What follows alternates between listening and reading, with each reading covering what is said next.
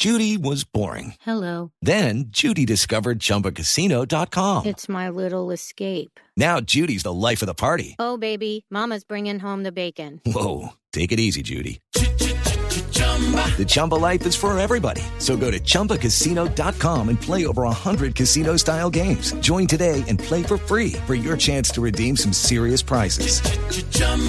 ChumbaCasino.com. No purchase necessary. Void where prohibited by law. 18 plus terms and conditions apply. See website for details. Si lo dijo Juanito Preguntón en Voz Populi. Juanito preguntaba con deseos de saber las cosas que en Colombia no podía comprender. Juanito tiene dudas que queremos aclarar y una buena respuesta de seguro va a encontrar.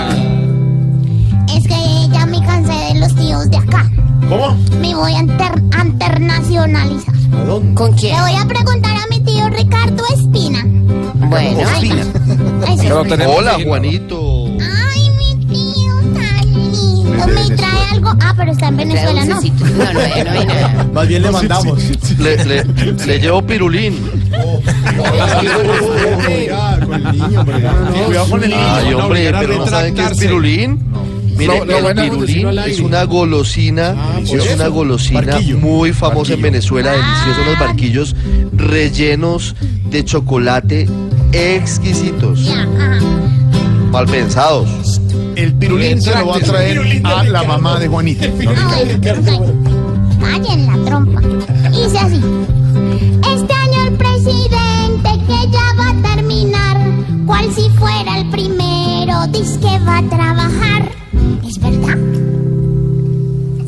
Pues Juanito, cinco o cuatro minutos.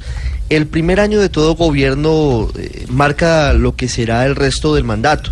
El presidente Santos, cuando tuvo su primer mandato de 2010 a 2011, no tenía previsto en principio buscar la reelección, es decir, que era una parte crucial para definir cuál iba a ser el plan de desarrollo, de qué manera lo iba a lograr, cuáles eran sus funcionarios, cuáles eran los puntos principales en los que se iba a enfocar y además iba primero con todo el respaldo político, ¿no? Con todos los sectores políticos, con los partidos, con el Congreso y lo otro iba con todas las ganas porque estaba comenzando.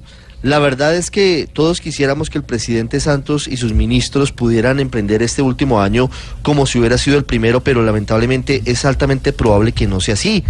Entre otras cosas, porque el presidente tiene el sol a las espaldas. Ya los políticos, que son los que lamentablemente en Colombia tramitan las leyes, están pensando en su reemplazo, es decir, que comienzan a alejarse, a distanciarse del presidente de la República. Se acaba la unidad nacional, es muy frágil el número de parlamentarios que apoyan la iniciativa en el Congreso, cada uno pensando en las elecciones de marzo para Senado y Cámara y en las presidenciales de mayo. Y aparte de eso, pues hay que decirlo, el desgaste ha sido muy grande, el presidente tiene una credibilidad muy baja y no hay mucho más que mostrar. Además de la firma del acuerdo de paz con las FARC, la economía está en picada, el pesimismo es muy grande.